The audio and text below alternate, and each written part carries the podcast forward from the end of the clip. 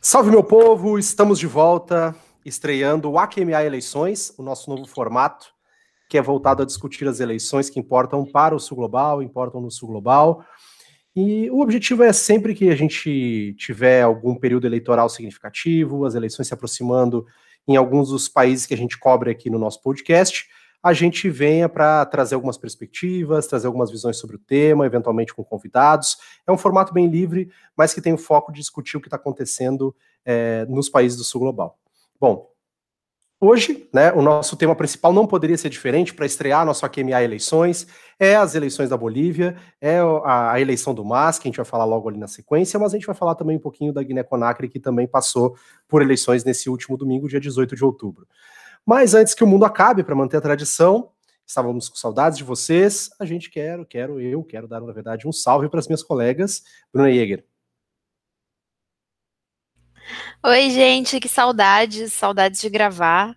Eu acabei de perceber isso. Passou muito rápido as nossas férias, mas a gente está extremamente animados para levar adiante agora esse novo quadro, né? Então a gente já falou para vocês nos spoilers da nova temporada de que o AQMA agora teria novos quadros, novas séries, e uma delas é essa, né? O AQMA Eleições, em que a gente vai ficar de olho nas eleições que estão acontecendo nos mais diversos países e regiões do sul global. Estou aqui ansiosa, né, para a gente ouvir, aproveitar que a gente tem a maior especialista em Bolívia do Brasil, então temos que aproveitar dessa forma para o nosso primeiro episódio de, do AQMA Eleições.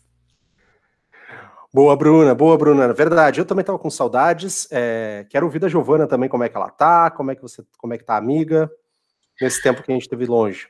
E aí, pessoal, eu vou dizer que hoje eu tô bem, pela primeira vez em 2020, talvez esteja genuinamente feliz, graças a esse resultado que vai se desenhando. Eu tô exagerando um pouco, já estive bem feliz em outros momentos, inclusive quando estava na Bolívia, né? Esse ano ainda já aconteceu muita coisa, né? É, mas estou feliz para a gente que ama a política, acredita na política ainda como uma, uma via né, de construção, de solução é, não teria como ser diferente. Então, muito animada também para gravar o programa de hoje. Boa, Giovana, boa. Bom, e por fim, mas não menos importante, é claro, vou, me, vou cumprimentar a mulher do momento, a nossa boliviana, basicamente, que vai também nos ajudar aqui hoje para falar de Bolívia. Marília Close, como é que tá, amiga? Bom dia, boa tarde, boa noite, pessoal. Um pouco envergonhada depois dessas apresentações que, obviamente, não tem nenhuma correspondência com a realidade, mas vou muito bem, muito animada, muito feliz depois dos resultados até surpreendentes que a gente teve ontem à noite. Então, muito feliz de estar aqui com vocês conversando sobre isso. Boa, Marília. A gente teve que, teve que brigar aí com, com, com os periódicos para dar um espacinho na agenda da Marília para ela estar aqui com a gente. O time. Boa. É, mas, pessoal, então, para quem está perdido, para quem por acaso estava descansou, se afundou na sexta-feira ainda e não viu o que aconteceu nas eleições bolivianas, as urnas deram, ou pelo menos tudo indica, né? Já foi meio que confirmado a vitória no primeiro turno ao partido de Evo Morales, o MAS, o Movimento pelo Socialismo, né? A presidente interina Janine Anhes e mesmo o principal candidato de oposição, Carlos Mesa, reconheceram já a vitória dos candidatos é, do MAS, né? o retorno do MAS ao poder. É, já teve hashtag chora Elon Musk, depois a gente volta nisso, mas Luiz Arce, candidato do MAS, do Movimento pelo Socialismo, que é do partido de Evo Morales, se consolidou como vencedor das eleições presidenciais da Bolívia, que foram realizadas neste último dia 18 de outubro. De acordo com as pesquisas eleitorais, com pelo menos duas, Arce teria cerca de 53% dos votos, é, o que o aproxima da, do mesmo número de votos que o Evo Morales ganhou lá na primeira eleição dele, ainda em 2005. E para a gente começar, já quero ouvir Marília, Giovana e Bruna, mas fazendo um balanço geral das eleições, o que, que a gente pode destacar já de que foi mais importante, né? O porquê essa resposta é, satisfatoriamente forte das urnas em relação ao retorno do MAS ao poder. Bom, gente, começando, eu acho que essas eleições, elas têm muitas, um, muitas coisas sui generis que a gente tem que olhar com muita atenção, que são importantes não só para para a gente pensar o cenário político na América Latina, no sul global, mas também para a gente pensar, se pensar enquanto campo progressista ou uh, enquanto esquerda latino-americana, né? Para começar, que ela foi uma eleição que ah, passou por uma questão inicial que é basicamente uma eleição de avaliação de um governo golpista e que enfrentou uma pandemia, né?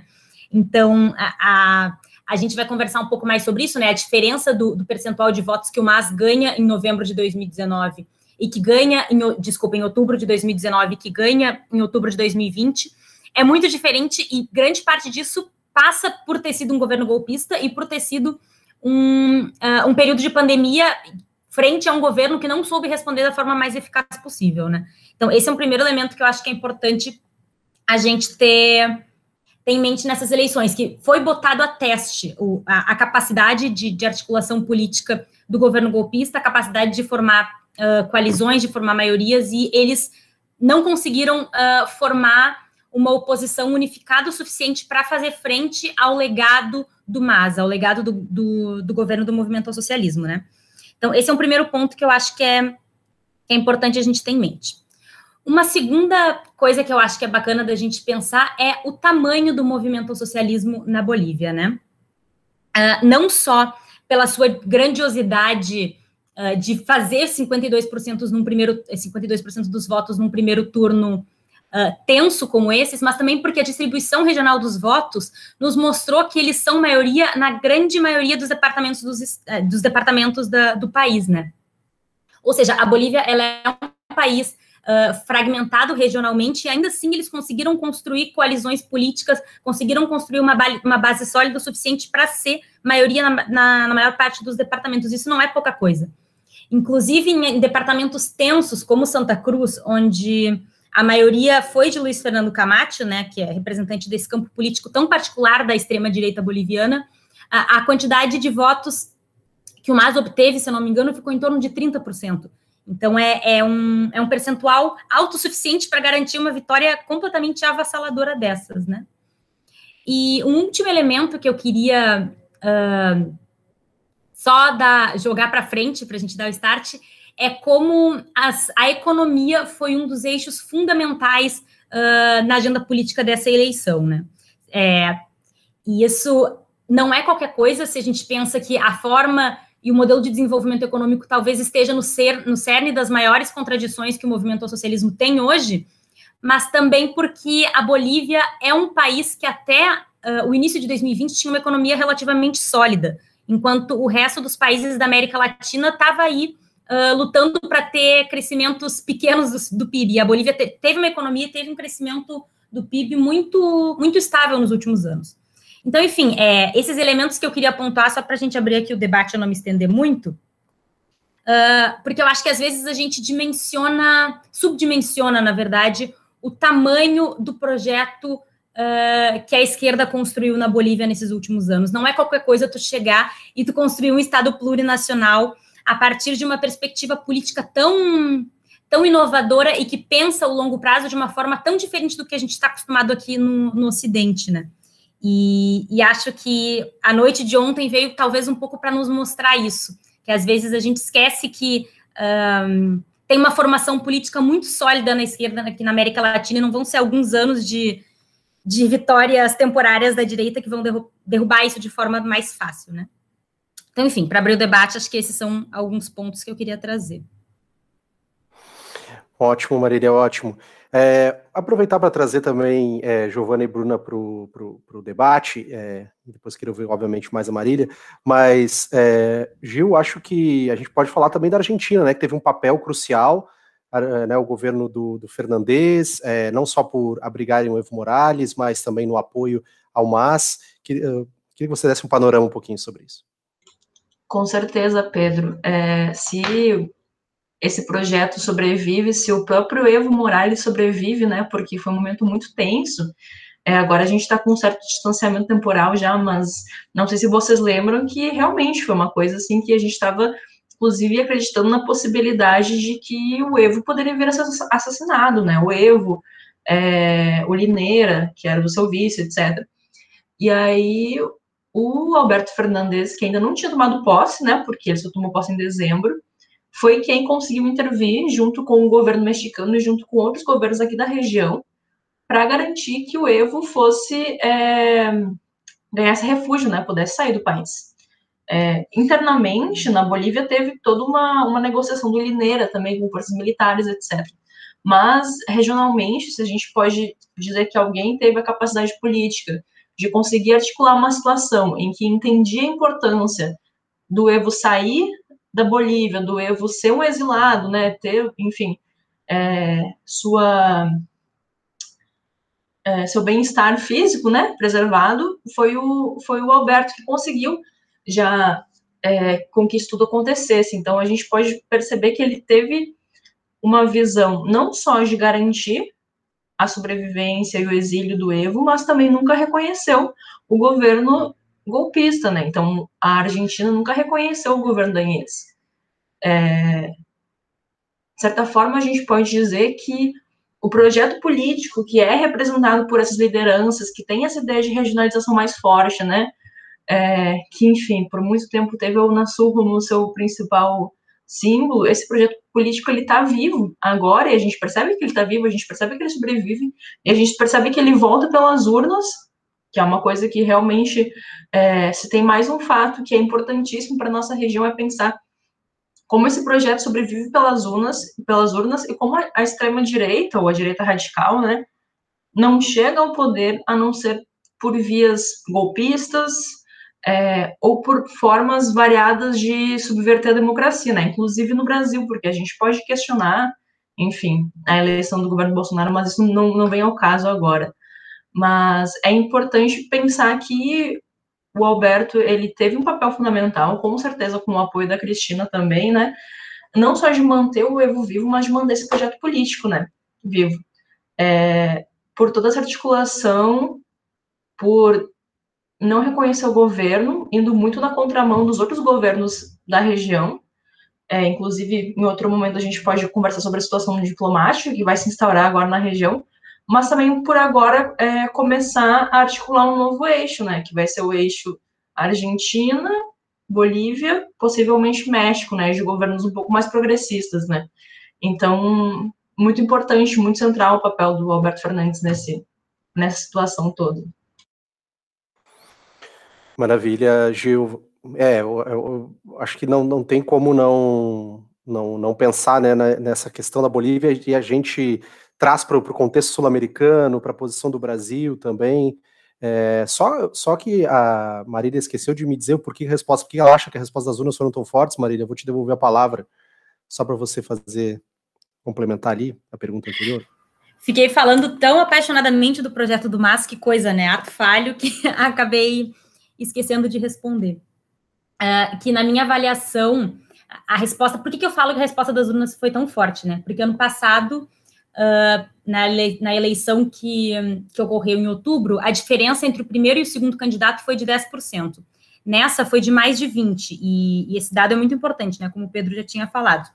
E eu tenho a impressão que o que mudou do ano passado para cá, só para a gente dar uma, uma retomada nesse debate, Pedro, é que eh, de 2016 para cá, eh, desculpa, de 2016 até 2019, o MAS vinha passando por um momento de desgaste interno, sobretudo com a sua base e com outros setores do campo progressista, em função do plebiscito que eles perderam em 2016, em fevereiro de 2016, e que, que a gente já comentou em diversos outros episódios, enfim, e que uh, desde então o partido estava estava perdendo a capacidade de, de coordenar algumas das agendas do campo da, do campo da esquerda. Então, acho que esse é um elemento fundamental.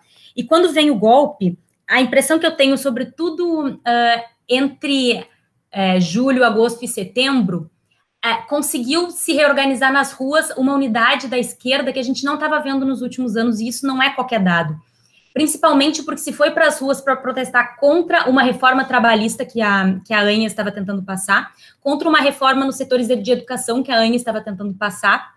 Isso foi muito coordenado, por exemplo, pela, pela Central Obreira Boliviana, que é a maior central sindical do país, que tem, nos últimos anos estava tendo uma relação mais conflituosa que cooperativa com, com o movimento ao socialismo, por exemplo.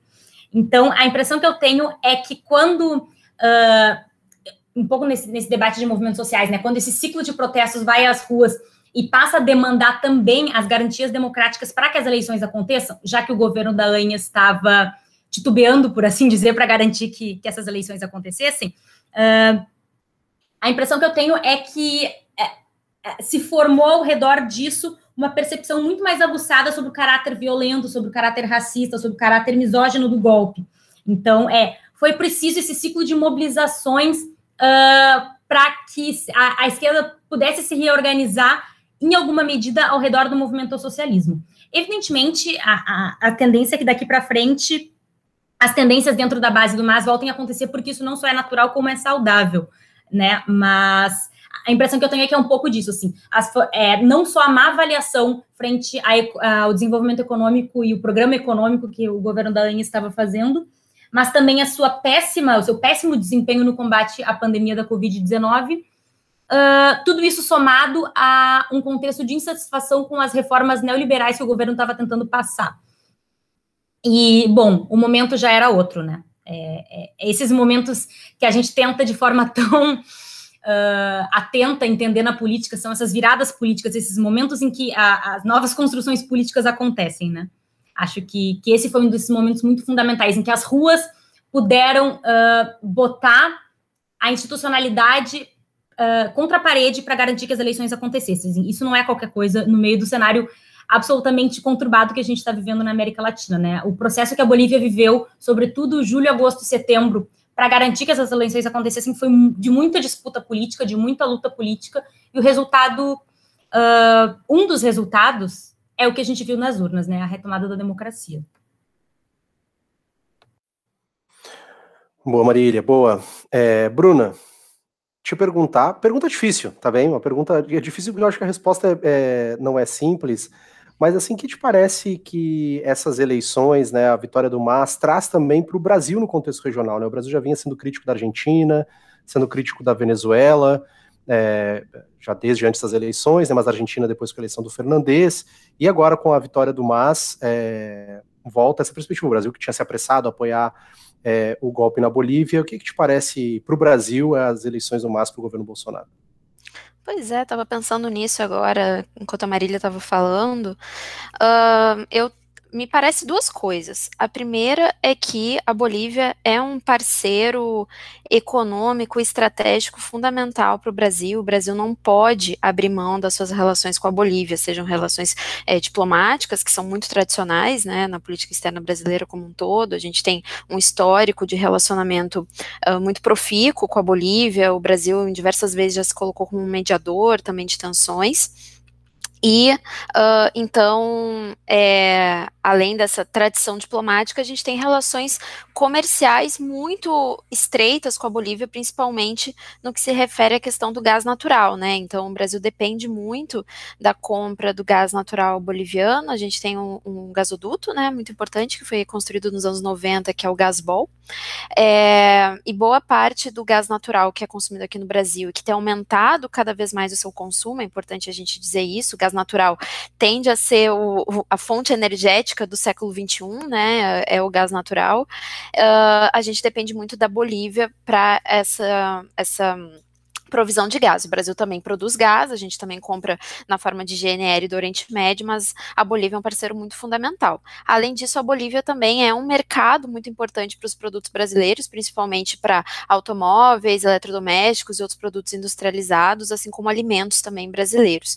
Então, uh, eu, a, a, minha perspectiva é que o Brasil não pode abandonar a, as suas relações com a Bolívia, mas nada me surpreende no governo Bolsonaro. Então, assim, como como a gente tem uma política externa muito seletiva na, no, no, governo Bolsonaro, que só, só, apenas em relação à China, né, que não, não consegue abrir mão, porque não pode abrir mão das relações com a China, a gente tem visto aí uma prática de política externa bastante seletiva e ideológica.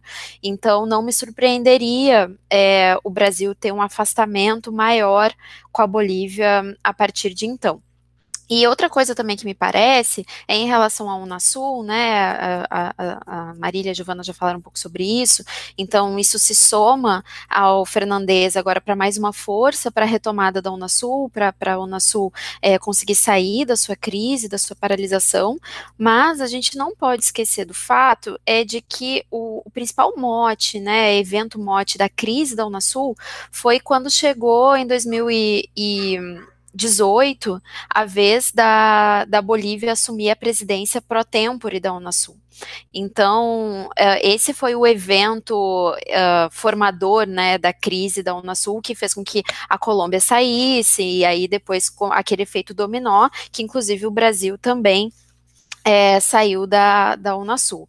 Então, é, eu não sei, eu não, não consigo, assim, é, acreditar que um eixo Bolívia-Argentina, nesse momento ainda tão rodeado por direitas, é, é, direitas significativas no resto da América do Sul, principalmente devido ao Brasil, né, seja o suficiente para retomar uma Unasul pelo menos num curto prazo. Mas eu acho que já, sem dúvida, é um bom caminho, principalmente se a gente olhar para as eleições bolivianas como um termômetro, né, para o que vai acontecer uh, nas próximas eleições na América do Sul como um todo, inclusive das eleições brasileiras. Mas eu não acredito em integração regional efetiva sem que tenha como base o eixo Brasil e Argentina. Acho que não tem como a gente é, pensar uh, que ela vai ser construída. Uh, apenas com Bolívia e Argentina, enfim, eu acho que precisa do Brasil, e enquanto a gente não tiver um Brasil alinhado num, num programa de integração regional, isso não vai acontecer. Obrigado, Bruna.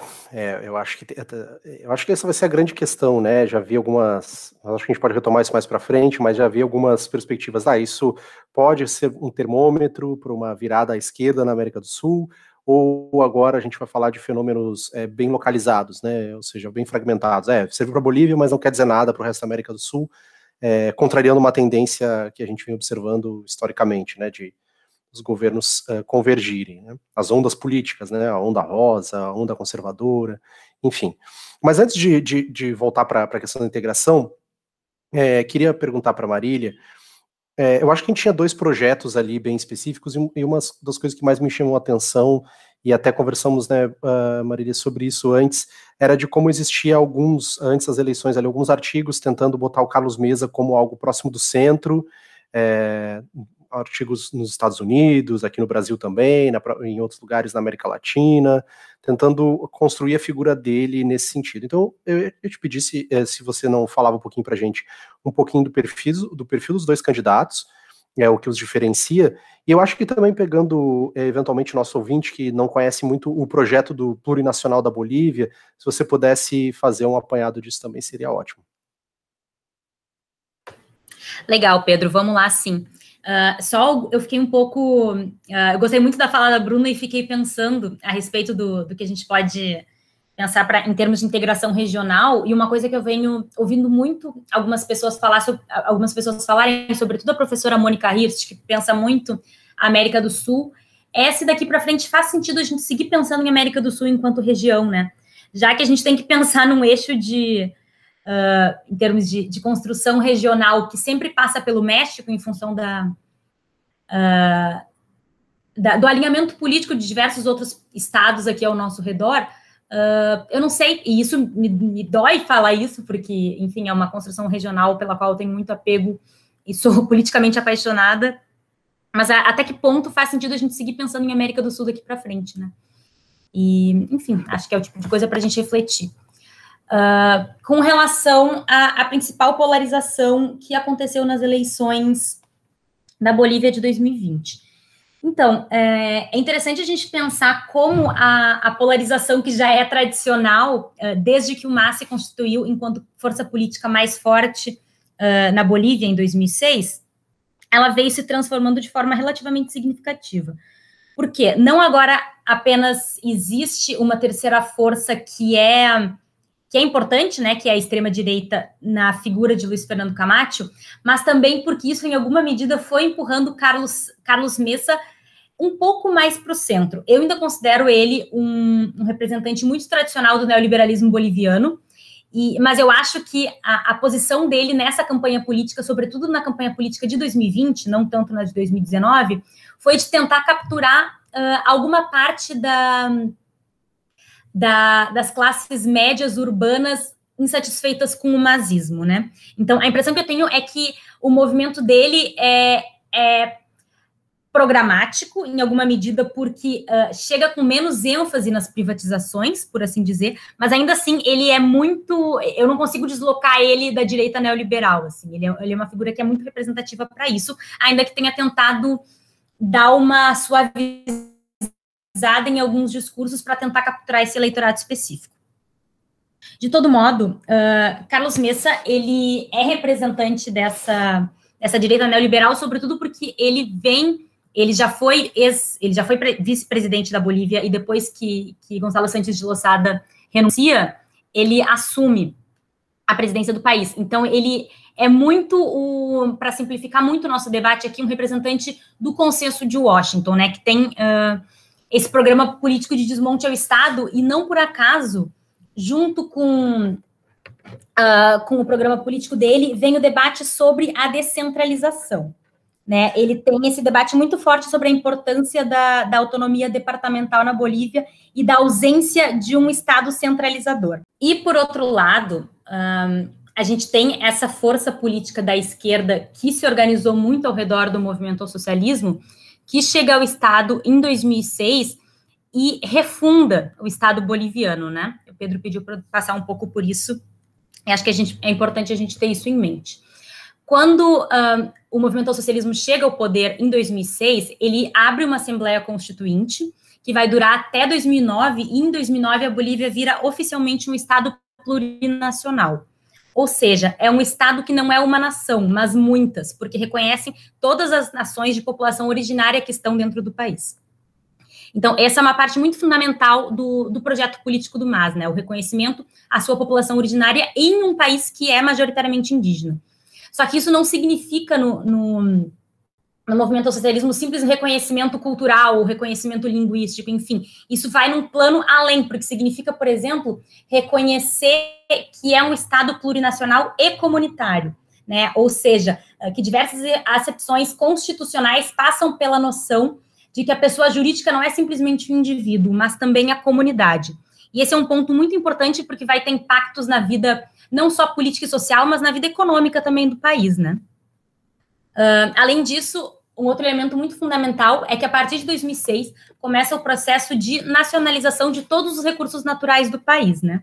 Eu acho que provavelmente a gente vai falar um pouco mais disso com a Bruna depois, que eu sei que ela tem algumas, alguns comentários a respeito, mas esse é um ponto muito marcante da, do projeto econômico do movimento socialismo. E, bom, uh, é, talvez esse seja o cerne do, do projeto político do MAS, né, esses dois elementos, o reconhecimento da, da Bolívia plurinacional e comunitária e a nacionalização do, dos hidrocarbonetos e de todos os recursos naturais, na verdade, né, a partir do, do reconhecimento da, do buen vivir como lógica que orienta o Estado, mas também Uh, isso significou a retomada de um Estado forte e de um Estado que passasse a organizar a economia, ou seja, numa oposição visceral a todo o programa neoliberal que estava sendo executado na Bolívia nos anos 90. Ao longo do tempo, o projeto do MAS vai passar por uma série de contradições, sobretudo no que diz respeito à, à relação com o empresariado e aos setores agroexportadores da, do departamento de Santa Cruz, principalmente, que é onde está a maior parte da, uh, desses setores, né, da, da elite econômica do país. Mas, de um modo geral, quando a gente pensa a polarização principal que tem organizado as eleições na Bolívia desde então é essa. Acho que isso responde talvez um pouco das tuas perguntas, né, Pedro? E, e essa, essa eleição é particular porque, por exemplo, na eleição uh, de outubro de 2019, a gente tinha a figura do Ti, né, que veio em alguma medida uh, capturando o bolsonarismo, né, esse fenômeno político uh, latino-americano que a gente viu. E que ele veio muito com essas pautas uh, conservadoras no aspecto moral da coisa mesmo, né? Menos em agenda econômica, mais no aspecto moral. E o que a gente viu em 2020 foi que o Luiz Fernando Camacho foi capturando gradativamente esse eleitorado de, de uma direita mais, mais radical. Então, é, é um balanço interessante da gente entendendo, assim, como que essa polarização principal entre o MAS e o neoliberalismo foi se sacudindo aí, e ainda assim seguiu organizando as eleições uh, de 2020 com essa extrema-direita correndo por fora, né? Só que, ao mesmo tempo, a gente não pode ignorar essa extrema-direita correndo por fora, porque foi a partir dela que o golpe se organizou em 2019.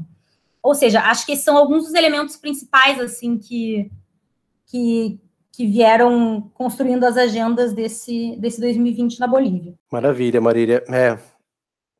Depois acho que a gente pode voltar para o golpe, né, porque sempre dá aquele medo. Será que o pessoal vai estabelecer o golpe em 19 para aceitar o resultado das urnas em 2020? Essa é uma, uma perguntinha sempre traiçoeira. Mas você tocou no, na questão dos recursos naturais, né? A gente falou do Elon Musk ali, tinha muito a ver com a questão do lítio na Bolívia, que é um tema importante, é um tema crucial. É, imagino que a Bruna também queira comentar um pouco sobre isso. Vou, vou comentar um pouquinho sobre isso.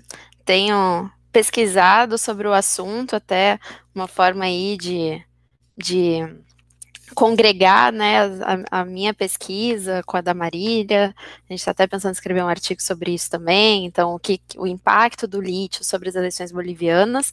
Mas já vou dar um pouco de spoiler aqui, então, do que a gente tem, do que a gente tem pesquisado, né? Mas o fato é que mesmo sem a gente considerar o lítio, mas só pensando em termos geopolíticos e geoestratégicos, a Bolívia, sem dúvida, ela está numa posição muito fundamental, muito importante, né, em termos é, estratégicos nas relações internacionais. Além do lítio, a Bolívia tem extensos recursos minerais, né, é rica em gás natural e petróleo, uh, então a, a Bolívia já está no cerne das disputas geopolíticas já faz algum tempo, até já tinha comentado ali sobre a questão da parceria em gás natural com o Brasil também. E o lítio, uh, estima-se né, que a Bolívia talvez tenha a maior reserva de lítio do mundo.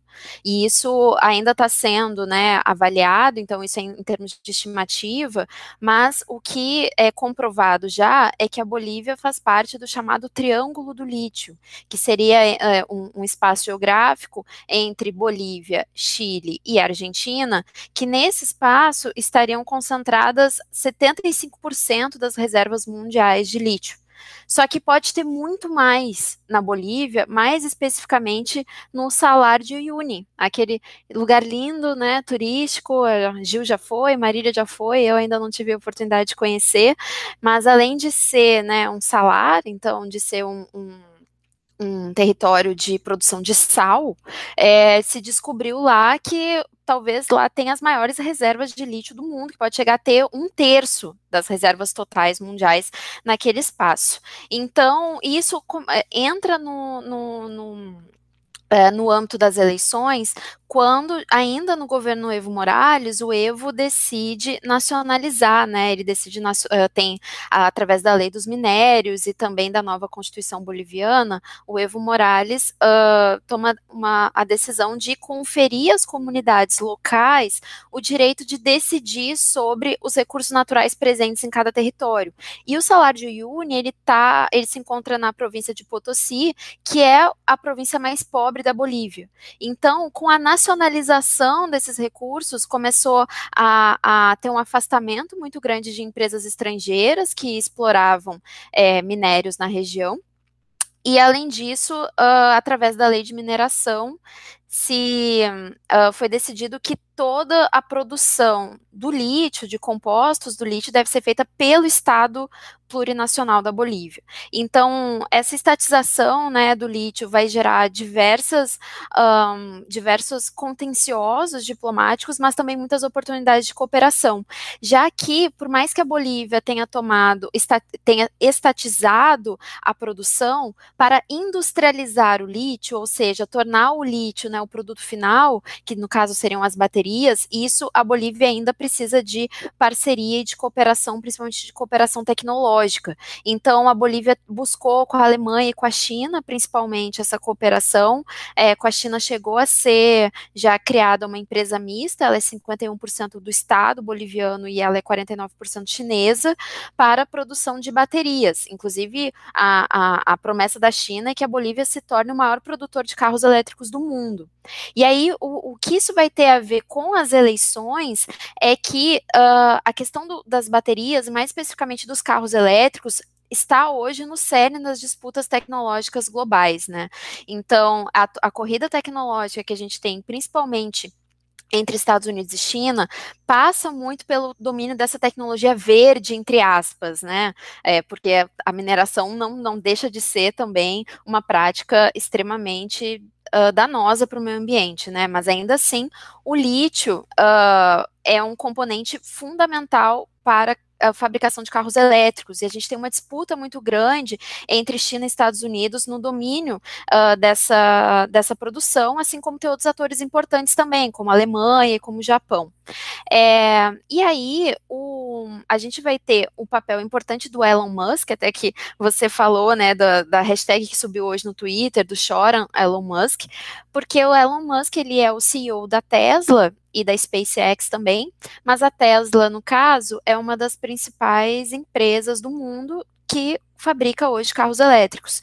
E ele, em julho do ano passado, julho desse ano, perdão, em julho desse ano de 2020, ele falou o seguinte: vamos dar golpe em quem quisermos, lide com isso, respondendo sobre a questão boliviana. Então, ele deixa bem claro também os interesses que vai ter por parte dos Estados Unidos e das grandes corporações ligadas à tecnologia nos Estados Unidos na derrubada do Evo e colocar no lugar um governo que tivesse mais proximidade com essa agenda, né, de abrir para os Estados Unidos a exploração do lítio, que vai ser um componente fundamental para a criação para a produção de carros elétricos.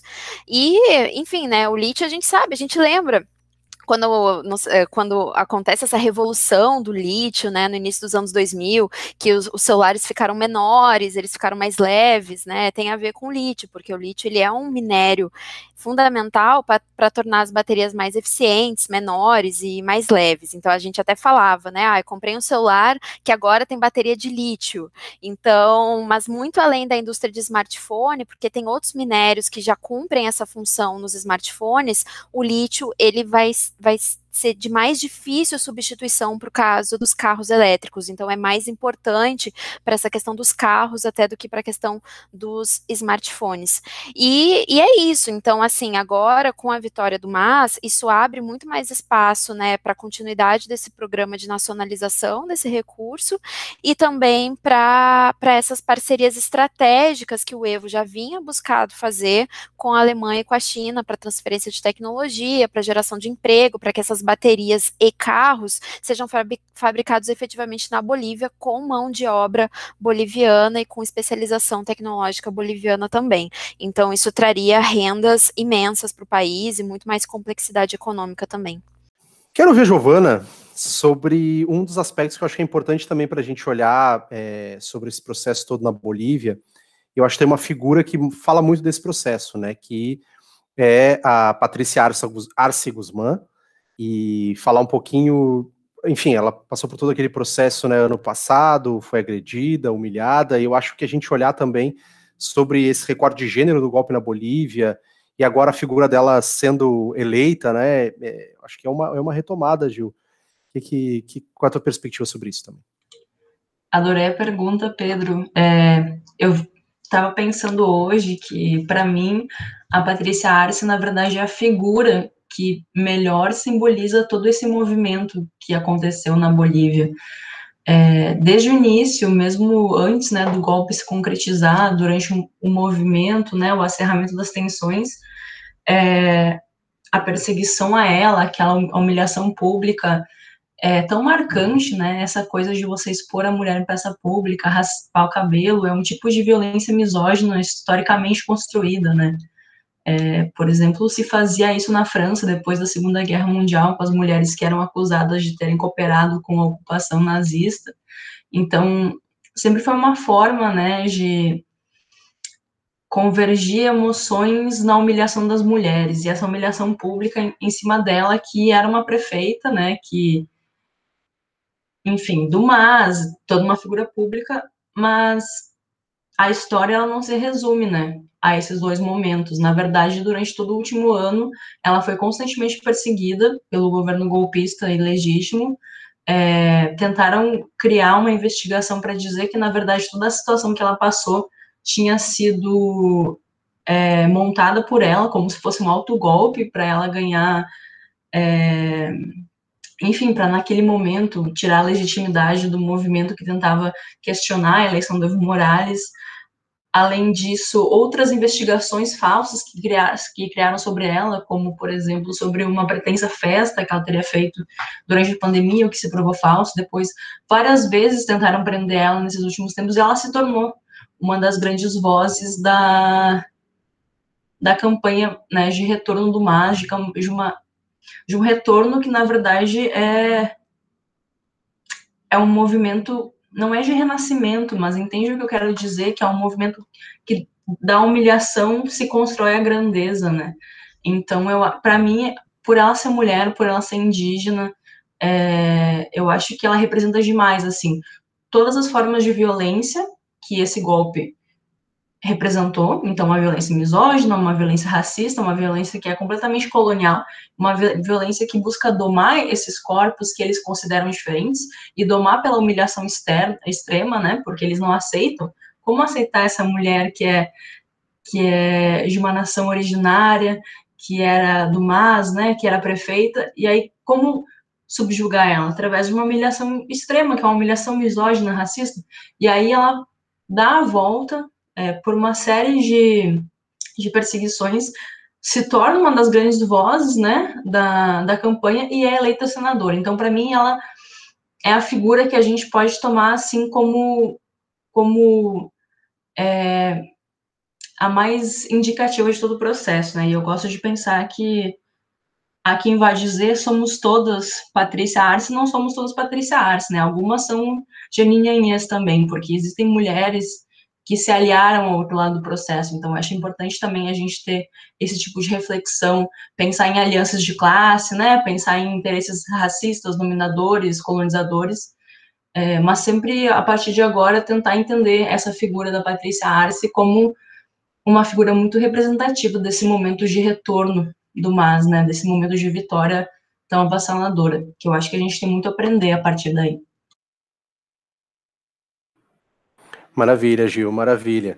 É, eu, eu acho que, até pegando o gancho da, da tua fala, né, Gil, assim, fica muito claro como esse movimento, acho que essa redenção, talvez a gente pudesse chamar assim, da, da, da Patrícia Arce, né, é, representa também uma das faces desses, dessa soma de movimentos sociais, né, que foram tão simbólicos para essa, Marília tinha falado lá no início, né, para essa é, resistência ao longo desse ano que foi que possibilitou as eleições.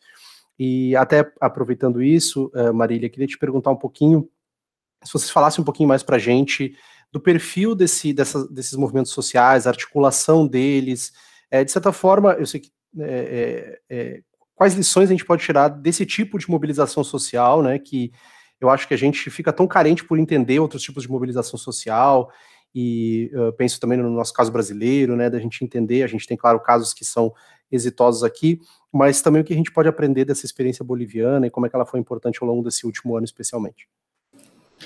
Olha, Pedro, eu acho que uma coisa que eu sempre costumo falar quando a gente analisa a Bolívia é que há formas de organizações coletivas, uh, em suas diversas formas, né, uh, em suas múltiplas formas, são muito fundamentais para a gente entender qualquer processo político por lá. Seja porque a esquerda se organiza, historicamente se organiza seja porque populações originárias, classe trabalhadora se organizam, mas porque a direita também se organiza em alguns espaços específicos, né? E a gente veio vendo desde o golpe o papel, por exemplo, que uh, uniões uh, cívicas, como eles chamam, com destaque para as organizações de Santa Cruz e algumas organizações de classe média de La Paz tiveram, né? Então, eu, eu, sempre coloco isso muito no cerne, porque é de uma tradição política boliviana muito grande não se pensar necessariamente enquanto indivíduo, mas enquanto comunidade, né? E aí todas as tradições, por exemplo, do, do feminismo comunitário, são muito importantes nesse sentido, mas entre diversas outras, né? Uh, diversas, diversos movimentos sociais, organizações de trabalhadores, uh, tem esse, esse histórico de luta de uma forma que para a gente talvez não, não seja tão natural ainda que a gente tenha movimentos sociais aqui no Brasil, a, a, forma de pensar a política lá tem os movimentos sociais muito inseridos em seu DNA. Então, uh, o próprio movimento socialismo, que muitos não chamam de partido, alguns chamam de instrumento, de constelação de movimentos sociais, e, e ele tem essa, essa dubiedade no nome, né, de movimento, de não só ser um movimento para o socialismo, mas se construir enquanto movimento.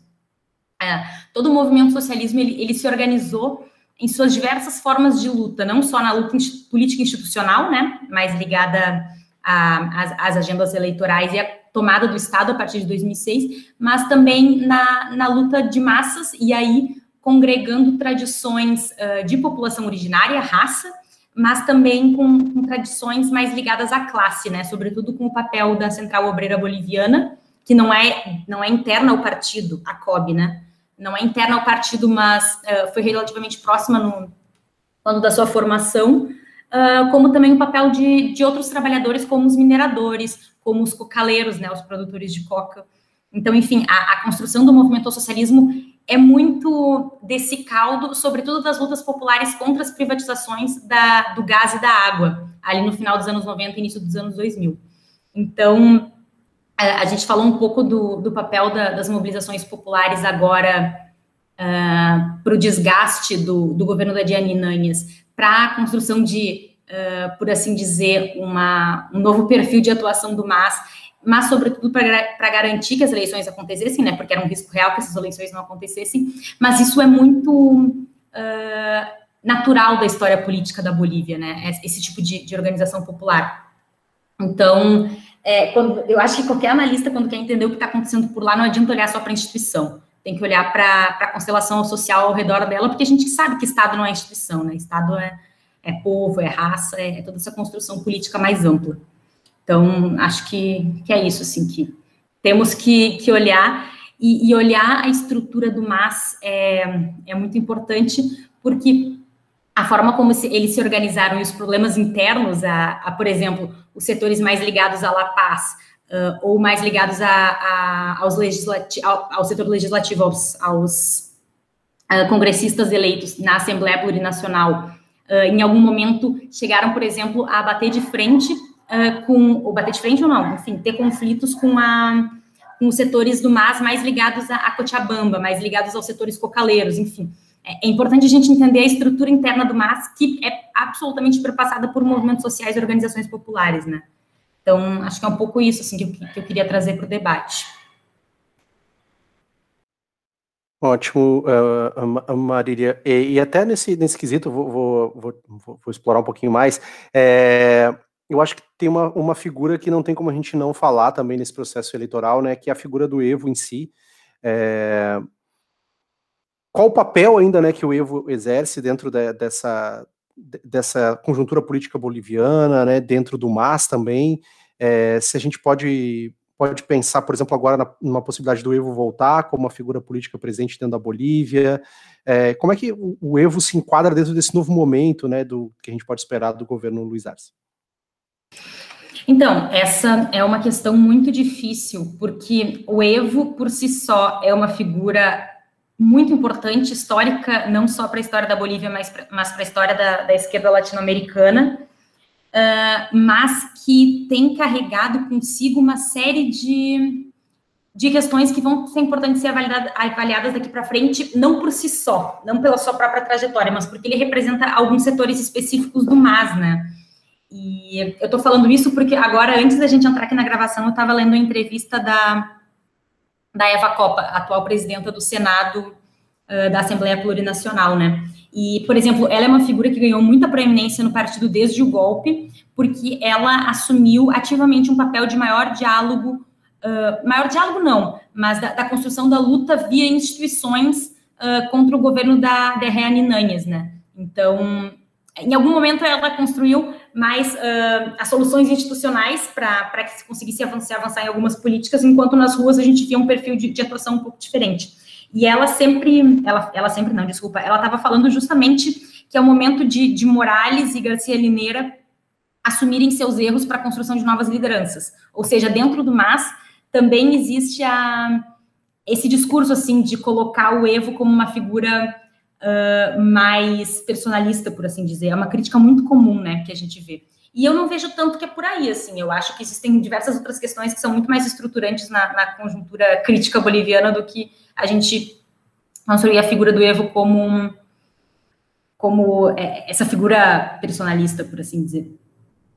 Ou seja, a, a, impressão que eu tenho é que o papel que o Evo vai exercer daqui para frente está muito em aberto em função das, das das divisões internas do MAS, mas também porque ele é uma figura muito perseguida, né? Atualmente ele está res, é, respondendo a mais de 30 processos uh, de diversos espaços do judiciário boliviano, assim, e de, dos mais leves aos mais pesados. Por exemplo, ele responde por terrorismo, por, em teoria, ter ajudado a participar alguns, de, a, a, a, ajudado a organizar alguns dos bloqueios às estradas que aconteceram agora em agosto. E isso foi enquadrado como terrorismo. Enfim, é, é de uma de uma violência, de uma perseguição muito grande, né?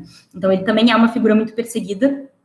E muito se discute sobre como foi a, a estratégia do MAS de ter dado, entre algumas aspas, um passo atrás, né? O Evo ter saído do, do país no momento em que ele estava ameaçado, uh, tinha sua integridade física ameaçada, e eles terem construído essa outra alternativa em cima do, do nome do, do Lúcio, né? Do Lúcio Arce. Uh, enfim, foi uma estratégia que eles adotaram e que, pelo jeito, teve um resultado muito positivo e que está sendo muito discutida, né? Se é, esses passos atrás, entre muitas aspas, são as, as escolhas certas para a gente combater governos golpistas ou uh, políticas de lawfare ou de perseguição a, a, lideranças populares.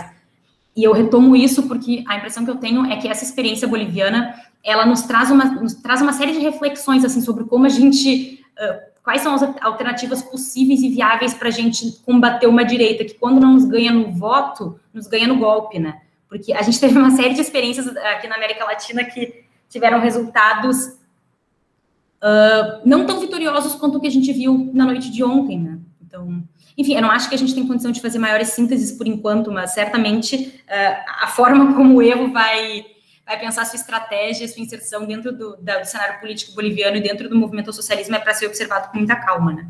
Falei tudo isso para dizer que eu não sei. mas, enfim. Bruna, sei que você tinha também perguntas para Marília é, sobre, acho que. Sim, Manda lá. tenho muitas perguntas para Marília. Vou reforçar aqui mais uma vez: a gente tem que aproveitar a companhia da maior especialista no assunto, né? É uma integrante da QMA, a gente tem que valorizar isso. E uma coisa que eu fiquei uh, muito na dúvida nesse processo eleitoral, e que é uma dúvida, pode ser até bem idiota, então peço desculpas aos ouvintes se acharem a minha pergunta idiota, mas hoje, segunda-feira, a gente está acompanhando as apurações né, dos votos na Bolívia. E uma coisa que me chamou a atenção é que desde ontem a vitória do Arce já foi reconhecida, já foi confirmada pela oposição. Uh, e só que as urnas não foram todas apuradas, né? Tô até aqui aberto e por enquanto 40% da, da, das urnas foram apuradas e pela situação atual aqui da segunda-feira à noite, o, o MAS não venceria no primeiro turno. Então eu queria pedir para a Marília nos explicar um pouquinho por que, que tem essa diferença, é, por que, que a, a vitória já foi confirmada, como que funciona esse negócio de boca de urna oficial. Bom, é, Bruna, essa não é uma pergunta nem um pouco idiota, até porque ela passa por temas que não estão completamente transparentes até agora para a gente, ao menos na minha avaliação, e por temas que foram definidores para o golpe que aconteceu ano passado, né? Que é a respeito da, da, do processo eleitoral boliviano, que não é via urna eletrônica, é por papel, e isso traz uma série de dificuldades uh, na hora de contar, e porque a Bolívia tem dois sistemas de contagem de votos diferentes, né? Tem um sistema de contagem rápido, que até ano passado era o TREP, e esse ano seria o DIREPRE, DIREPRE, isso, e tem o, o, sistema de contagem oficial, que aí é muito mais vagaroso, né, leva alguns dias para que aconteça. E justamente foi o, o, a interrupção do TREP ano passado que foi o elemento fundamental que uh, fez com que a Organização dos Estados Americanos assumisse que estava acontecendo fraude eleitoral ali. Depois apareceram outros argumentos uh, na auditoria final, né, no, no, documento final da auditoria. Mas o primeiro momento em que passou-se a, a, a, ter a percepção de que houve golpe foi a interrupção TREP, entre aspas, aí já estou citando o Luiz Almagro, de muito pouca de justificativa muito, muito pouco crível, né? Disse que a interrupção do processo de contagem rápida no passado uh, não tinha argumentos suficientes para ter acontecido. Ou seja, é uma questão super complexa, sim. E o que está acontecendo esse ano é que justamente esse TREP tinha sido substituído por esse DIREPRE, né? Era um novo sistema de contagem rápido que ia acontecer.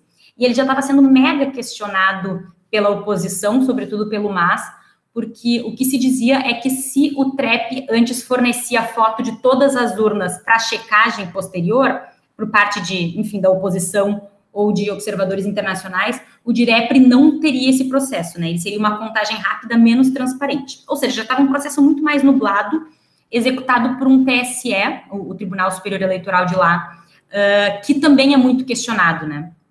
Enfim, é, a gente poderia passar todo um outro episódio aqui falando um pouco sobre o, o judiciário boliviano e o novo perfil do TSE, mas isso é, é papo para outra hora.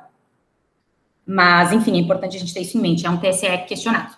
O que aconteceu foi que na sexta-feira anterior às eleições que ocorreram no domingo, uh, esse DIREPRE foi cancelado sem maiores explicações, ele foi suspenso. O que se anunciou foi, não vai ter sistema de contagem rápido uh, para as eleições bolivianas. E bom, isso que gerou uma, levantou uma série de dúvidas, né? Beleza, era um sistema que estava sendo questionado, mas como assim se suspende de última hora sem maiores explicações? Aí o que estaria acontecendo agora, uh, o, que, o que aconteceu, na verdade, foi que iria acontecer essa boca de urna que estava sendo feita por essa outra organização que é a SESMORE, né? É uma organização de, de pesquisa de intenção de votos. Só que eles, de última hora, também cancelaram seu sistema de boca de urna. Então, os resultados que a gente teve não é nem do sistema de contagem rápida oficial do Estado, nem da boca de urna que seria anunciada às nove da noite, porque eles também, sem maior justificativa, cancelaram. Ou seja, é, um, é uma bagunça. Realmente foi muito bagunçada essa parte do, do sistema eleitoral. O que aconteceu foi um outro sistema de contagem rápido não oficial que checou ata, urna por urna, somou esses resultados e chegou a esses 52% do Luiz Arce, que foi divulgado ontem à meia-noite aqui para gente. Ou seja, falei todo esse papo para dizer, o resultado que a gente tem ainda não é o resultado uh, oficial. O resultado oficial, agora, a essa hora, na segunda-feira, 11 da noite, deve estar em torno de 30% das urnas apuradas, porque é um processo muito vagaroso. Acho que nem sei se já chegou a 30%. Mas o resultado que a gente tem é o resultado de uma pesquisa, de uma, é, é o resultado de uma pesquisa de uma agência que não é do Estado, mas que fez uma apuração a partir da checagem de ata por ata, urna por urna e, e, é um resultado que é amplamente reconhecido, disse que o máximo de margem de erro que se pode ter é de 1%. Ou seja, uh, isso, isso fez com que esse resultado, eh, caso fosse um resultado que estivesse muito apertado, abriria esse espaço para se questionar se Luiz Arce realmente teria sido eleito no, no, primeiro turno. Mas como foi uma diferença tão gritante, não tem sequer esse questionamento, né? Tanto que Reane Nanhas já reconheceu a, a vitória de Luiz Arce, Uh, Carlos Messa já reconheceu a vitória de Luiz Arce e Luiz Almagro já reconheceu a, a vitória de Luiz, de Luiz Arce, né? Então é, é, é, uma, é um resultado, o resultado dessa pesquisa é uh, muito reconhecido. A gente confunde com boca de urna porque a, a, boca de urna era o processo que iria acontecer, mas que foi suspenso de última hora. Então não é uma boca de urna. Enfim, eu não sei se te respondi, Bruna. Falei, falei aqui. Não, respondeu sim, Marília. Super tirou as minhas dúvidas que eu estava em relação a isso. Mas vou aproveitar que estou aqui e já vou meter-lhe outra pergunta. Na verdade, é para te ouvir para falar mais um pouco também, principalmente sobre o candidato que está, a princípio, em terceiro lugar, que é o Camacho, né? Que ele é um representante é, importante aí da direita boliviana, a gente sabe que foi uma figura importante no golpe também. É, em relação à pesquisa que eu fiz para o lítio, já, já vou, já retomando aqui o que eu tinha falado antes, eu vi que a sua principal proposta, caso vencesse as eleições, era se alinhar aos Estados Unidos para a exploração do lítio, então a gente vê que é um perfil bem, assim, dessa direita conservadora, é, dessa direita conservadora que tem sido uh, dominante na América do Sul nos últimos tempos. Então, é, queria te perguntar aí, pedir para falar um pouco mais, se o Camacho já reconheceu ou não a derrota, como é que está a situação dele, se ele, como, se ele vai embora da Bolívia, qual a situação?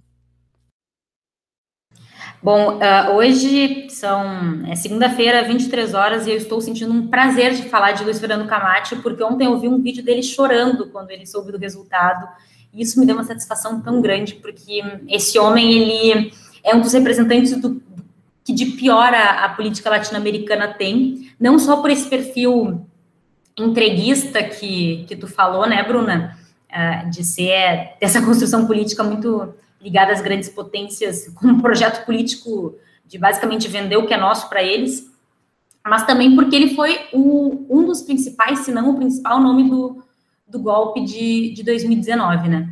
Então, uh, um pouco do perfil dele, eu costumo falar, não sei se em algum outro episódio já devo ter falado, que uh, o, o Luiz Fernando Camacho, se ele fosse brasileiro, ele seria o miliciano, e se ele fosse colombiano, ele seria o paramilitar, né? Eu sempre costumo repetir isso, porque isso é muito sério, porque uh, ele se organiza com a sua própria milícia, e quando ele fez a sua marcha, saindo de Santa Cruz, ele é de Santa Cruz, a cidade é muito importante, saindo de Santa Cruz, alguns dias depois da da eleição do 20 de outubro em direção a La Paz, ele saiu com a sua milícia ao redor, saiu com a sua arma atravessada na cintura, né? Então, Luiz Fernando Camacho, uh, ele é essa figura, e eu estava lendo alguns textos sobre ele, sobre a trajetória dele, e, e, é engraçado que quase todos, hoje, se a gente pontua, é, quase todos pontuam que a, a, inserção dele com a religiosidade é muito oportunista, assim, que ele não tinha esse perfil religioso fervoroso que ele tem hoje, né? De ser um, um adorador de Cristo assim tão fervoroso quanto, quanto ele é hoje há algum tempo atrás. Então, enfim, é, é mais um desses políticos da, da extrema-direita latino-americana que passam a usar a religião de uma forma muito, muito violenta e muito interessada. E, bom, Luiz Fernando Camacho, ele teve a trajetória na, na corrida eleitoral muito particular, porque agora ele está sendo acusado pela direita mais neoliberal, mais ligada a Carlos Mesa, como o principal nome que fez uh, o MAS ganhar no primeiro turno, né? Porque uh, enquanto tentou-se uh, formar uma unidade de oposição à direita ao MAS, não se conseguiu, sobretudo pela insistência de Luiz Fernando Camacho seguir com a sua candidatura, mesmo tendo uma, um percentual de votos menor do que o Carlos Mesa, né? Então agora Uh, eu tô amando ver eles tudo brigando entre si, eu acho maravilhoso, me divirto pra caramba. Eu recomendo muito, inclusive, que vocês sigam eles no Twitter e vejam eles se xingando.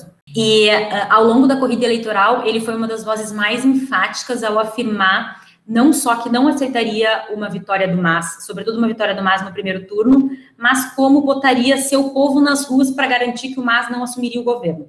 Ou seja, ele era a voz do golpe dentro do golpe, né? Deram o golpe, mas caso o golpe não desse certo o suficiente, ele seria um novo golpe. E é justamente por isso toda essa tensão sobre como seria a, a postura dele e do Cremos, né, a aliança política que ele estava à frente, junto com Marcos Pumari, qual seria a reação deles frente à vitória do, do Arce no primeiro turno, e bom, até agora a gente não teve ainda nenhuma resposta. Enquanto, enquanto outros campos políticos e outros setores políticos já reconheceram a vitória do, do Arce no primeiro turno, ele ainda não o fez. Estamos todos aguardando ansiosamente. Mas foi uma vitória tão avassaladora que a impressão que eu tenho é que uh, não deve demorar, sabe? Se antes da, dos resultados de ontem a gente ainda tinha algumas tensões e alguns, uh, enfim, algumas expectativas sobre como ia ser a postura dele, agora é, já é enfim, é uma coisa meio dada, sabe?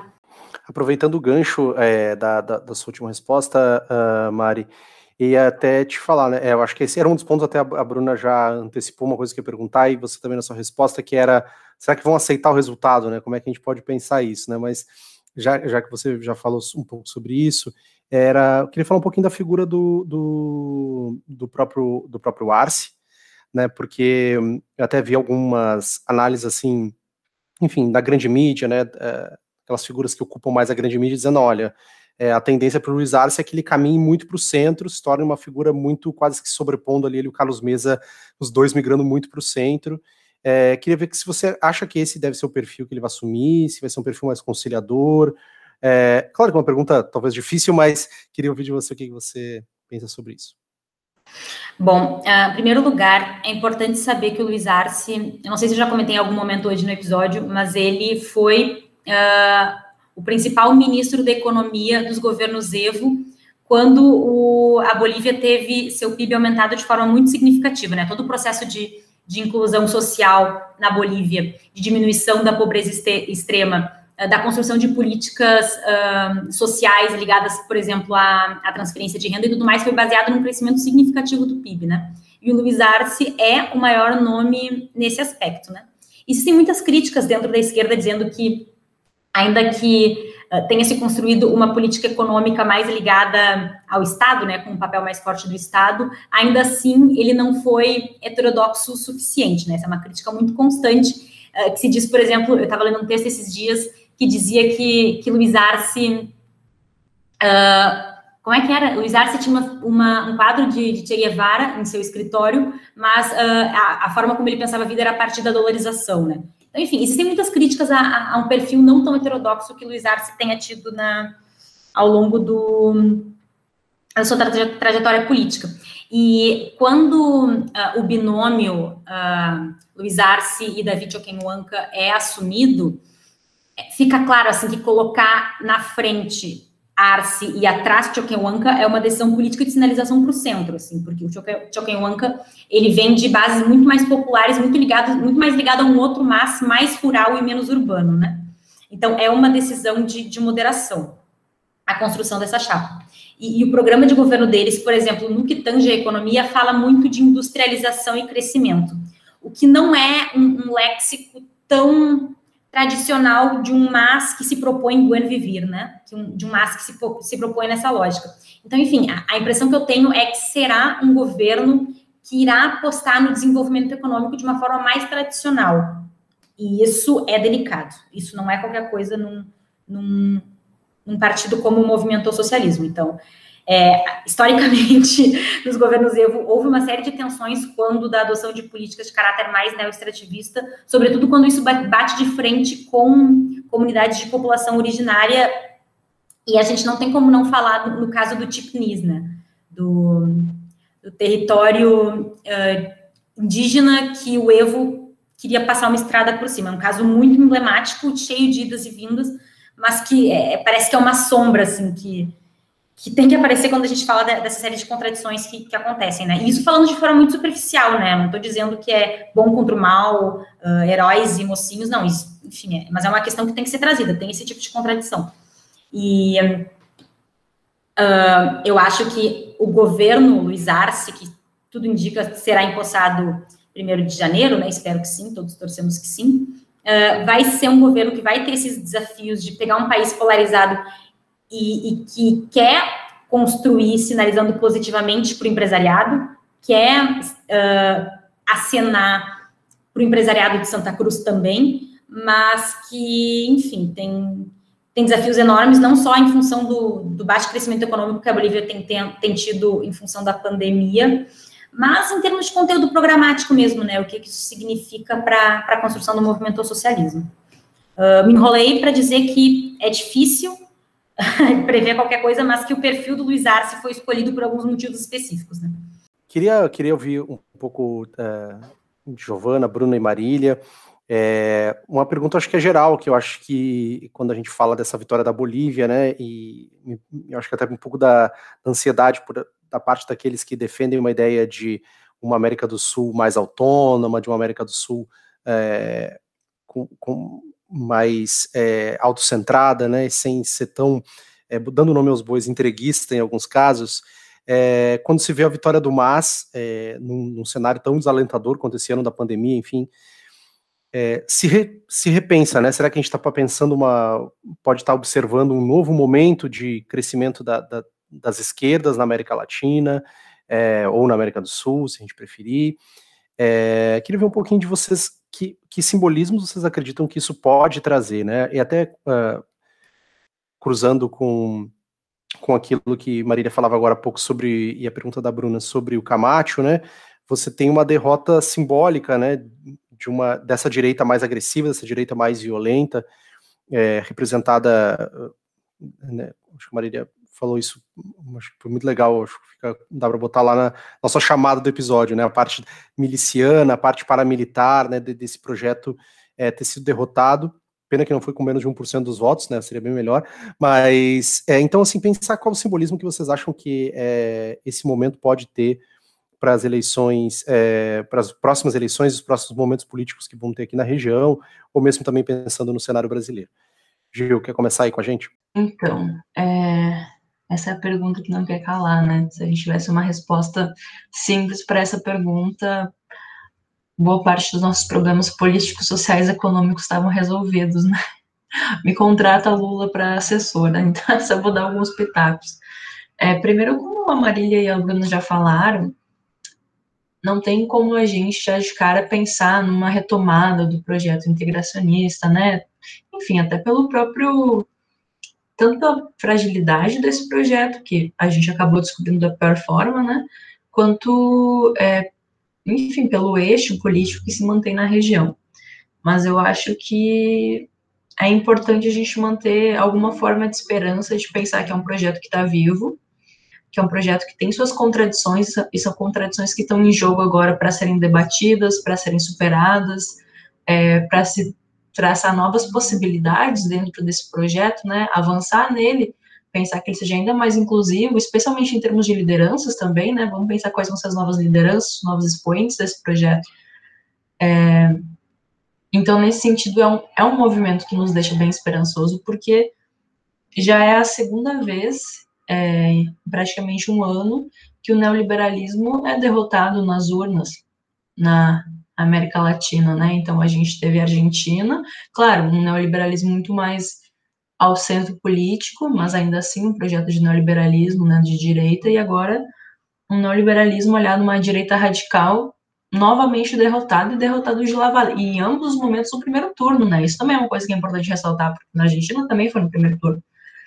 É, é claro que esses projetos, esses governos têm suas limitações, têm as suas é, as críticas que a gente mesmo pode fazer à esquerda, por assim dizer, mas eu acho que é importante no sentido de muito que a Marília vem fazendo, né, falando, de entender o papel dos movimentos sociais e principalmente não perder a esperança, né? E para onde que a gente pode olhar no Brasil? Porque o Brasil é termômetro, mas o Brasil não é só termômetro, né? O Brasil também é influenciado pelos movimentos regionais. Ele não só é, demonstra o que está acontecendo ou influencia. Eu acho que a gente tem que pensar também, aprender a partir dessas experiências e, e pensar o quanto que a gente pode construir isso aqui, né? Então, eu acho que é uma, é uma mensagem de esperança, ao mesmo tempo que a gente tem que manter os pés no chão, eu acho que a gente pode se permitir aproveitar uma das poucas alegrias genuínas que a gente pode ter nesses últimos tempos, né? É, que seja uma mensagem de esperança, mas de aprendizado também, né? Bem importante e de avanço coletivo na América Latina. Boa, Gil. Bruna. Não, compartilho aí completamente das ideias trazidas pela Gil, de que por mais que seja né, um termômetro importante para a gente é, ter algum um pouco de esperança, ao mesmo tempo a gente não pode esquecer também dos desafios bem grandes que a gente tem vivido no Brasil nos últimos meses é, e de uma extrema direita que se fortalece no Brasil através de vias nada democráticas, né? Então, através de violência, através de uh, é, desacreditar a ciência, através de fake news, de disseminação de informações falsas.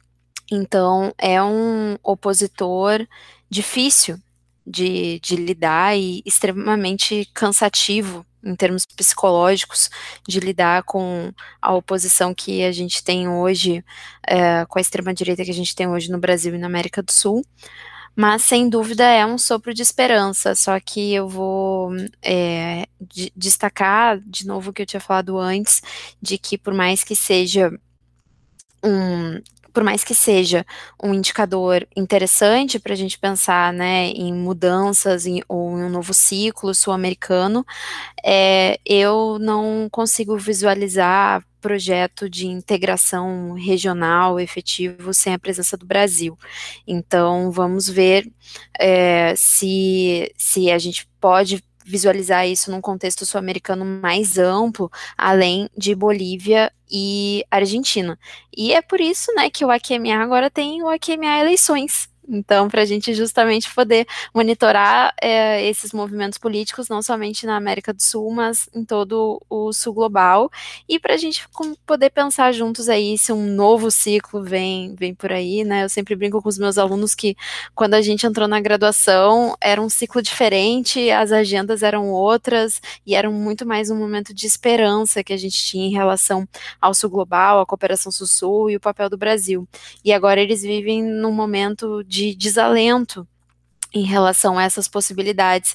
E eu torço muito para que essa geração, que é um pouco mais jovem que a gente, né, porque nós somos todos muito, muito jovens e muito cheios de colágeno ainda, mas eu torço para que eles possam viver também esses momentos de euforia e exaltação que a gente pôde experimentar é, há 10 anos atrás. Então, então essa fica a minha mensagem aí.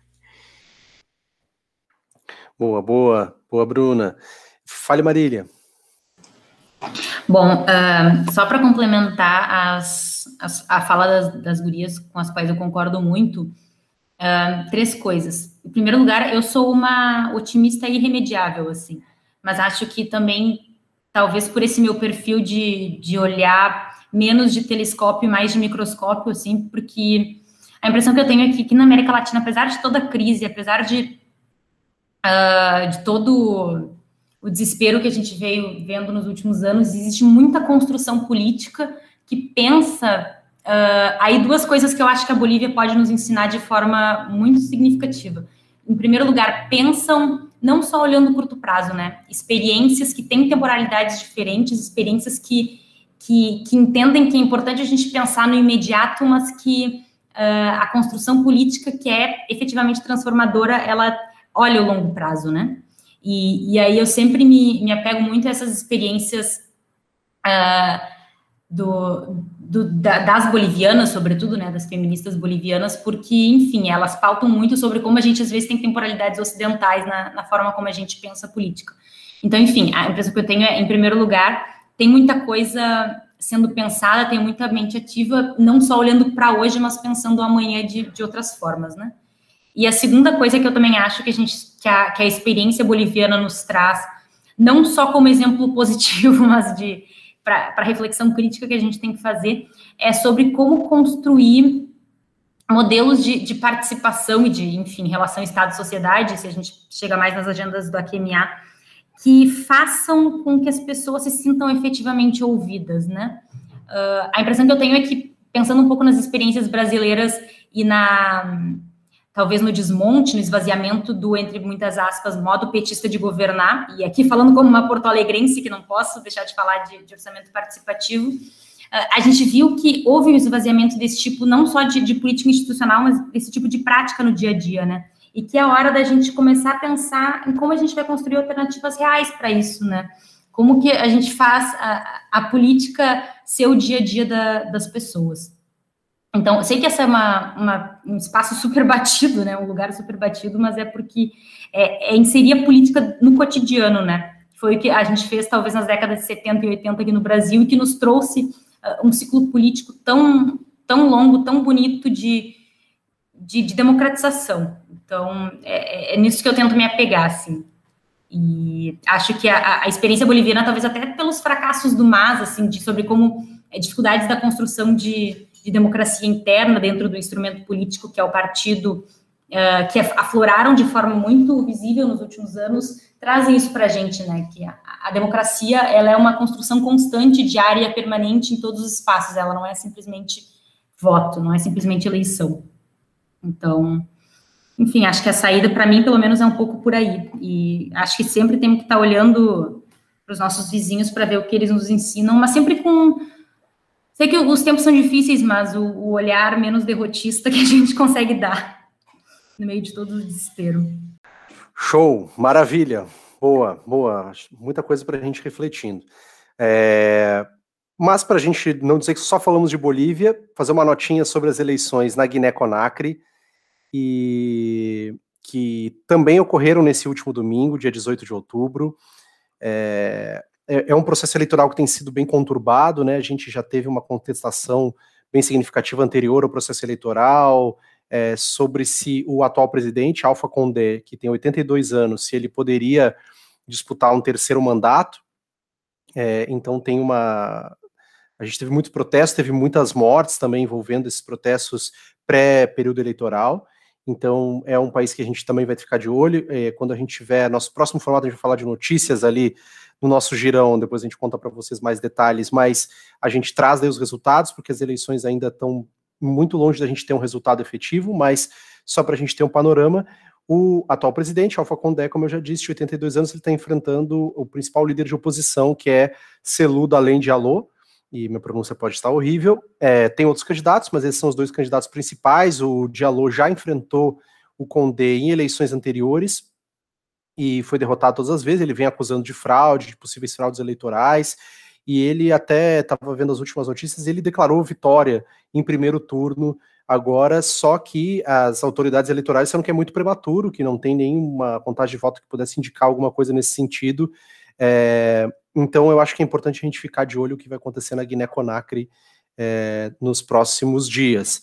É, a gente pode até tentar, quem sabe, pegar um, uma fala do, do, do, um grande amigo nosso, Mamadou Diallo, também, que é de Guiné-Conakry, né, e pode, na verdade, é, sabe muito sobre Guiné-Conakry, na verdade, ele é de Senegal, só para não deixar, cometer o, o, ato falho, mas ele é de Senegal, mas estuda também bastante sobre Guiné-Conakry, passou parte da infância dele lá, contou muitas histórias dele lá na Guiné-Conakry, mas enfim, é, mas a gente fica monitorando isso, traz as informações para vocês logo ali na frente. Beleza? Queria Fechamos. trazer aqui um, uma notinha também, aproveitar que estamos no AQMA eleições, e teve eleições na Nova Zelândia também. Não sei se a gente pode chamar Nova Zelândia de Sul Global, fica aí tema para outra. Mas é, sul outra, geográfico. É, sul geográfico, né? Porque enfim, perfil de colonização completamente diferente. Mas uma vitória interessante aí na, na Nova Zelândia, a, a ministra Jacinda Ardern foi reeleita, ela que foi uma das principais figuras aí de enfrentamento à pandemia, é, com medidas super efetivas, ela é uma, uma mulher jovem também, né, então uma líder bem representativa em tempos atuais, é, na Nova Zelândia e teve uma vitória esmagadora. Então fica aí a notinha. Inclusive, eu vou falar aqui que tem gente que proíbe falar isso no Brasil, né? Se você não pode ser discreto falar isso, mas sou fã da Jacinta, acho ela uma líder incrível. Ela fez reformas sociais profundas na Nova Zelândia, né? Vai muito além do, do combate à pandemia, mas melhorou muito a qualidade de vida das pessoas, medidas de inclusão social, de distribuição de renda. Então, vou dizer aí que sou fã, fiquei muito feliz e a gente pode realmente é, não excluir outras lideranças feministas que existem no sul global, é claro, mas também levar ela como uma liderança importante, né? Sendo uma mulher jovem e dando conta pra caramba do recado. Então, grande Jacinta, fiquei muito feliz com essa notícia. Maravilha. Fechamos então nosso AQMA eleições. A nossa periodicidade ela é aberta, a gente não tem um dia fixo para o AQMA eleições, ele volta quando a gente precisar falar de processo eleitoral, seja imediatamente antes ou quando saírem resultados, quando a gente tiver aportes para trazer do que está acontecendo nesse calendário eleitoral do Sul Global. Então são sempre edições extraordinárias, né? E apesar disso, a gente já sabe qual é a próxima. A gente tem uh, o plebiscito pela Constituinte no Chile, acho que vai ter muita discussão para a gente fazer sobre isso. Também mais uma indicação é, pode ser um indicativo para onde caminha a América Latina. Então aguardamos vocês. Bom estar de volta. A gente vem com mais novidades para aí, a gente vai soltando um pouquinho ao longo dessas semanas, explicando para vocês quais são os próximos passos. Espero que, espero que vocês nos ouçam, encaminhem as dúvidas de vocês. Mas antes, antes do tchau definitivo, quero dar um, uma última passada pelas minhas companheiras aqui de AQMA. Giovana Esther Zucato. Valeu, pessoal. Espero que estejam gostando dos nossos novos formatos e hasta la vitória sempre. Boa, Gil. Boa, Gil. Tchau, Bruna. Coelho. Bruna Conejo hoje, né? Em é. temático. Mas é, dando tchau aí, agradecer as minhas colegas, agradecer aí pela baita ideia da gente fazer o AQMA Eleições, estou super animada, acho que a gente vai aprender muito com esse quadro, e quero mandar um beijo especial hoje para todos os nossos queridos ouvintes de Itaboraí, e é isso. Boa, boa, um abraço para Itaboraí, um abraço para Canoas, Tramandaí, que a gente tem ouvinte, é, Mariporã, em São Paulo, São José dos Campos e por aí vai. Depois a gente faz, vai fazendo o giro aí, mandando um abraço para geral. Por fim, mas para a gente fechar nosso giro de tchau, tchau Marília Close. Tchau, gente. Valeu por quem aguentou minha voz insuportável até aqui. Qualquer coisa, podem me mandar mensagem com dúvidas. Eu também estou cheia de dúvidas. Mas eu só queria ler um trechinho da música para fechar aqui, que foi a música que foi cantada quando Luiz Arce recebeu a notícia de que seria o próximo presidente da Bolívia. E a letra diz o seguinte: Para el pueblo lo que es del pueblo, porque el pueblo se lo ganó. Para el pueblo lo que es del pueblo, para el pueblo liberación. E é isso. Um beijo. Boa. Lindo. Fechamos então, povo, voltando à ativa nesse outubrão maravilhoso. A gente começa a nossa QMA Eleições, que vocês nos acompanhem aí e a gente vai seguindo. Um abraço a todos, até mais.